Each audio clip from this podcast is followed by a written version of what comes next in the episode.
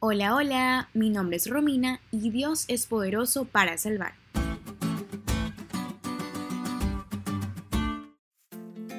¿Has vivido alguna vez una experiencia con una película que no importa cuántas veces la veas, siempre terminas llorando?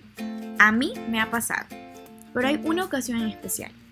Hace años se estrenó una película llamada Amor Inquebrantable, basada en la vida real, donde cuenta cómo un niño solía divertirse en una mañana normal de invierno con sus amigos y de repente una parte del lago, donde él no tenía que haber ingresado, que claramente estaba congelado, comenzó a romperse y él cayó. Los pronósticos no eran buenos, él iba a morir. Era imposible salvarse luego de haber pasado tanto tiempo en el frío. Sin embargo, en medio de todo el proceso que parecía desesperanzador, hubo una luz. Él sobrevivió y ahora vive para contarlo. Contar cómo Dios lo salvó cuando todo parecía mal y cómo Él lo guardó para un propósito especial.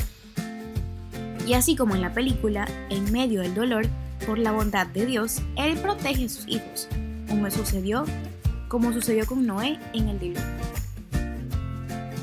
Vamos a repasar el versículo para esta semana. Mateo 24:37 dice, Más como en los días de Noé, así será la venida del Hijo del Hombre. Génesis 6 cuenta que lo que un día nuestro Creador hizo perfecto y vio que todo era bueno, ahora lo veía mal por la maldad que abundaba en la tierra. Es decir, la humanidad estaba arruinando su mundo bueno y arruinándose los unos a los otros. Es por eso que, debido a su pasión por proteger la bondad de su mundo, Él lo lava de la maldad de la humanidad con un gran diluvio.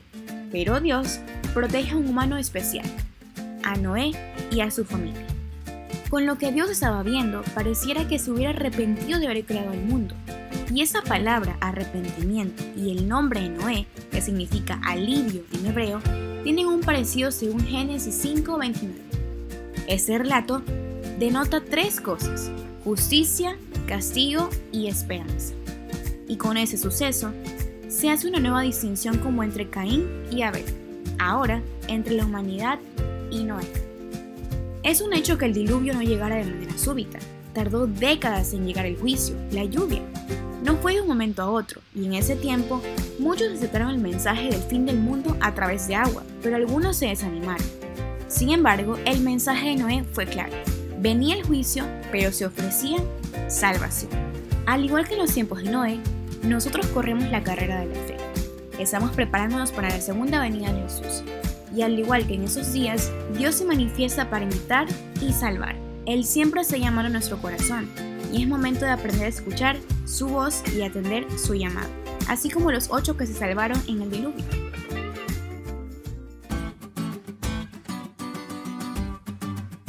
¿Te diste cuenta de lo cool que estuvo la lección?